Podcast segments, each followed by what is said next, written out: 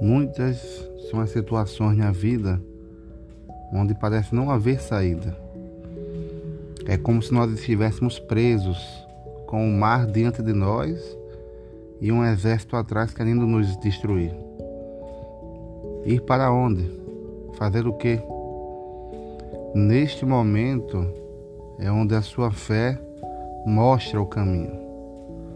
Deus, ele tem poder para abrir o mar no meio e fazer você passar em paz, em terra seca, no meio de um mar revolto, cheio de dificuldades. Ele fez isso uma vez, fez isso duas vezes e já deve ter feito isso várias vezes na sua vida. Lembre do seu Deus. Ele abriu o mar no meio. O que será impossível para ele fazer na sua vida?